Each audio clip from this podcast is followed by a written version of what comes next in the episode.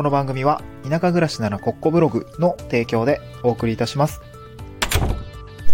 はい。おはようございます。東京から淡路島に家族で移住をしてブロガーをしたり、古民家を直したりしている小場旦那です。この番組は地方移住や島暮らしの経験談と田舎でできる仕事や稼ぎ方について試した結果をシェアする田舎移住ドキュメンタリーラジオです。えー、おはようございます。今日は木曜日ですかね。あれ？木曜日であってますよね。もう週も半ば、えー、ということで、まあ、1月もね、あっという間にもう1月の20日ということで、えー、なんでしょう。あと10日で1ヶ月も終わっちゃうということでね、結構ちょっと、やりたいことがたくさんあるんですけど、なかなかできていなくて、なんかちょっと焦りますね。ちょっと急ぎの仕事も増え、あの、あったりとか。うん。で、あとなんかあれかな、地域系の仕事で言えば、こう、ちょっとオミクロン株が流行ってきて、ちょっと行政的にも、うん、やりたいことはちょっと自粛をみたいな感じになっちゃってきているので、うーん、そうなんですよ。テントサウナとかのね、イベントがもしかしたらっていうかもうほぼ無理かな、みたいな感覚があるんですけど、うーん、どうしようかなっていう感じですね。まあ、ちょっと今できることをコツコツやるしかないんですけれども。はい。ということで今日のトークテーマはですね、えーっと、地域おこし協力隊のお話ですね。毎週木曜日、地域おこし協力隊のお話でございます。はい。で、そこでですね、今日のトークテーマですけれども、地域おこし協力隊は副業も大切にしてほしい3つの理由についてお話をしていきたいなと思います。地域おこし協力隊は副業も大切にしてほしい3つの理由ですね。えっと、このラジオとか、まあ、私が書いているブログはですね、えー、まあ、都会の人が、あまあ、何らかの理由があって、えー、地方の方に移住をしたい、せざるを得ない、みたいなところ、えー、状況になった時にですね、えー、まあ、使える移住と、ん？まあ、移住って、まあ、仕事のことと、お家のこと、まあ、引っ越しと転職みたいなのが同時に発生しがちなんですけどね。まあ、今、テレワークで、えー、仕事を持っていける人も多いんですけど、そうじゃない人、まあ私もそうだったんですけど、まあそういう人が、えーっと、まあ割とこ私も子連れだったんで、だから収入をある程度固定した段階で、こう緩やかにこう地方にランディングをしていく、うーいうような制度として、今えーいつもご紹介をしているんですけども、なので、え会社辞めないといけない。え移住するのに会社辞めないといけないんだけど、いきなりフリーランスというか、独立とか、あと転職かな。え移住先での転職っていうのはちょっと考えてなくなくて、みたいな。あゆくゆくは起業したいんです、みたいな人は、こう、地域おこし協力隊向いてるんですけど、えーそういう方たちが、まあ、どうやったらなれるのかとか、なったらどうなのか、みたいな話をしてるんですけども、今日はですね、地域おこし協力になった後のお話ですね。副業も大切にしてほしい3つの理由ですね。えーちょっと前置きがなくなりましたけど、3つあります。一つ目が地域おこし協力隊の任期は3年しかないから。二つ目は地域おこし協力隊の給料だけでは足りないから。三つ目は副業を前提にした制度設計だと思うからですね。これちょっと試験が入りますけれども、こちら三つ目は最後、えー自分の思いも込めながらですね、解説をしていきたいなと思っています。一つ目ですね。うんと、大切にしてほしい三つの理由ですね。一つ目が地域おこし協力隊の任期は3年しかないからですね。うん。3年という数字を聞いてどういうふうに感じますかね。まあ、長いという、長いと見るか短いと見るか。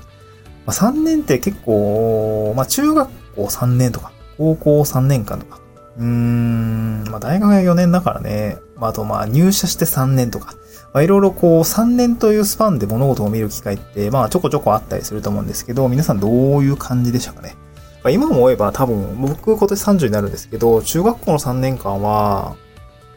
まあ割と長かった気もしていて、で高校の3年間は部活動、ずっとバスケットしかやってなかったんですけど、バスケットやってた人3年間はね、長かったと思いますね。しんどかったと思うから。でも入社してからの3年ってマジであっという間だったな、みたいな。そう、まあ年々年を重ねると、時間というのがあっという間に過ぎていってしまうんですけれども、このね、30代に、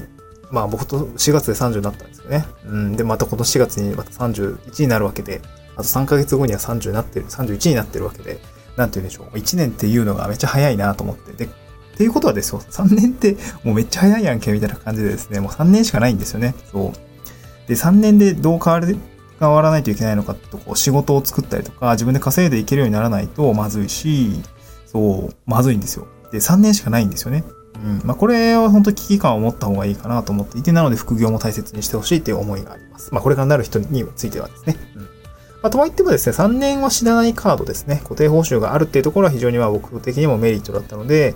えー、まあ家族で移住するときに、まあなんか仕事が選べないというか、うん、なんかまあ将来的には仕事を作っていきたいと思うのであれば、いきなりこう、いきなり収入がゼロになるわけじゃなくて、3年間ですね、まあ20万とか、えーもらえるような制度なので、すごく僕は家族、家族連れにとっての移住に使える制度かなというふうに思っていますね。うん、ただ、3年後っていうのはもう本当に放り出されるので、仕事作りをもう着任初日からですね、考えないと、え、3年後はまあ厳しいんじゃないかなというふうに感じている次第でございます。私も結構危機感を持って、そう、危機感を持ってやらないと、もうちょっとね、妻には、あ 妻にはゴニョゴニョ離婚するぞみたいな感じでね、言われてるんでね、3年後にしっかり、まあ、迷惑をかけない形で仕事を作っていくというような感じでございます。まあ、そういう気持ちで、え、いた方がいいかなっていう感じですかね。うん二つ目は地域保ての給料だけでは足りないからです。あれ？もう足りてないじゃんみたいな感じなんですけど、単身者と家族持ちだとちょっと状況が違うかなと思いますね。これ自治体によるんですけども、だいたい16万6千円ぐらいから、今だと23万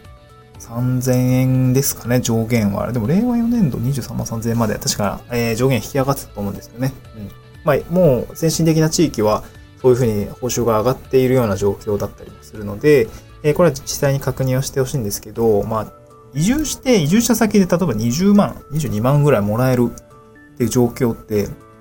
まあ割と単身者だったらなんかそこまでお金かかんないと思うんですね。まあそもそもね、家賃かかんないから、結局、って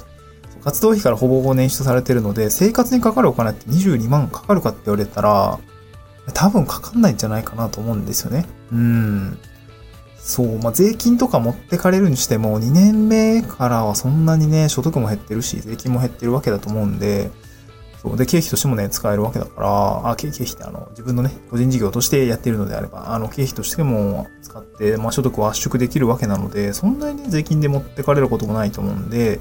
単身者だったら全然問題ないんですけど、まあ、一方ね、家族持ちの場合はちょっと厳しいですよね。やっぱ保育園のお金とか、まあ、保険とか、何ですかね。保育園でかいかなそう、保険、保育園ね、月ね、そう、あ、月どれくらいなんだろう。2、3万はかかるかな。前の、前の給与所得だったら4万5万ぐらいかかって、4万ちょいぐらいかかるんで、やっぱそれだけかかってくるとやっぱ大変ですし、そう、まあ、車も必要だからね。家族がいたら、家族が乗る分の車は必要なので、やっぱ大変だし、そう、僕もね、ぼ、そう、ローンを組んでるからな。毎月ローン減っていくしね。水道光熱費とか若干上がったりするんで、やっぱ出ていくお金は、まあ、多くなるかなと思いますね。うんまあ、なので、家族持ちの方は地域おこして協力隊になるのであれば、給料だけでやっぱ賄うのはちょっと厳しいので、えー、っと、パートナーの方も働いたりとか副業したり、まあ、あと自分自身がね、しっかり副業しておく必要があるかなというふうに私は感じました。うんまあ、実際ね、えー、昨年1年はマジで大変だったというか、今年度、前年度今年度か。令和3年度はですね、マジで赤字のえー、赤字暮らしでしたね。はい。そんな感じでした。まあ、なので、私も副業をして収入を上げていく。まあ、当然ね、節約もして質を下げて、えー、収入を上げていくってことが必要なんですけど、まあ、まあ、その収入を上げていくっていうことにね、えー、挑戦している次第でございますと。で、三つ目ですね、副業を前提にした制度設計だと思うから、これちょっと試験が入るんですけども、地域おこし協力隊ってですね、多分ですけど、まあ今はこういう人多いのかなと思うんですね。もうなんかやりたくて、えー、来ている。なんかその、なんかもう食うに困って地域おこし協力隊に来てるんですって人は多分もういないと思うし、そういう自治、そういう人を取るっていう自治体も少なくなってると思うんですけど、そう。で、そういう人は多分、大体その3年後こういう風に生きていきたいとかね、えー、私も割とそうなんですけども、えー、自分で稼いでいきたいとか、まあ、そういう風に思っている人がいて、起業家マインドが多分ある人が多かったりすると思います。まあ、そうなるとですね、えー、まあ、結構、そういうのを前提にした制度であるよねっていう感覚はありますね。うん。まあ、これは明示的に言われてるわけじゃないですけど、えっと、まあ、まあ、なんだろう、環境証拠っていうんですかね、わかんないですけど、その、制度設計の、まあ、秘めている部分だ、あの企業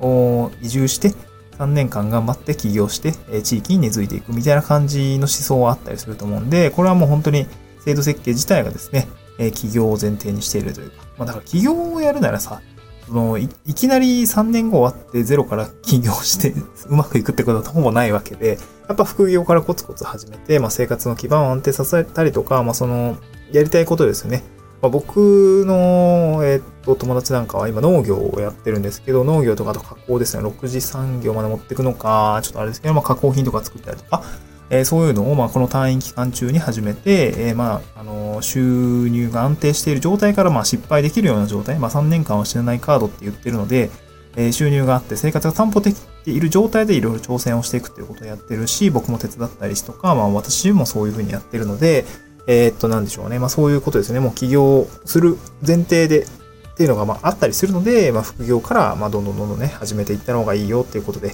えー、す、ございますね。うんまあ、なので、えー、トークテーマですね、まとめになるんですけれども、地域おこし協力隊は副業も大切にしてほしい3つの理由でございました。1つ目が地域おこし協力隊の任期は3年しかないから、2つ目は地域おこし協力隊の給料だけでは足りないから、これはもう家族連れですね。で、3つ目は副業を前提にした制度設計だと思うからですね。これも3年後を見据えて、えー、コツコツ着任日からですね、え、企業を見据えて副業もしといた方がいいよっていうこの3つの理由でございました。はい。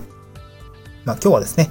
え、木曜日でございますので、地域おこし協力隊のお話をさせていただきました。今日合わせて読みたいですね。ブログの記事貼り付けております。副業を始めるなら多くの人がブログを選ぶ3つの理由ですね。えー、じゃあ副業を始める必要があるのは分かったと。え、じゃあな、どんな副業したらいいんだと、みたいな感じですね。まあ僕があの一つ選択肢として、えー、まず着手したのはブログメディアの運営ですね。メディア運営。まあ商品としては広告枠だったりとか、えー、まあ広告ですね。まあアフィリエイトとか、えー、あったりもしますし、あとは、め、まあ、えっ、と、部署を書くっていうことについて学ぶことができますので、で2022年度はですね、まあ、ウェブライターの仕事をやったりとか、えー、いろいろやっぱりその、着手してきて、ついてきたスキルとか、まあ、なんかそういうことにつながってい、えー、き始めていったのがこのまさにブログだったので、僕はこの副業を始めるのは多くの人がブログを選ぶ理由、選ぶ3つの理由という記事をね、えー、読んでもなんとなくわかるかな。まあ、リスクがなかったりとか、あの、スキル、身につくスキルがえー、多いとか、まあそういう観点からあっても、まあ僕は納得できるかなと思ってますね。まあ、またね、もう一回生まれ変わったとしても多分ここに行き着くんだろうなというふうに感じますね。まあ身につくスキルが多いんで。はい。まあ、そんな感じで、そんな記事を書いておりますので、ぜひ読んでいただければ嬉しいです。スタンド F ではですね、こういったあ地域おこし協力隊のお話とか、えー、まあ移住のお話ですね。まあなんか訳あって、ちょっと地方に移住したいんですっていう人の、なんかきっかけとか、えー、希望になるようなお話をしております。まあ、ノウハウもね、お話をしております。まあ、Twitter の方もそういう感じで、えー、つぶやいたりしてますので、えー、ぜひフォローしていただければ嬉しいです。また次回の収録でお会いしましょう。バイバイ。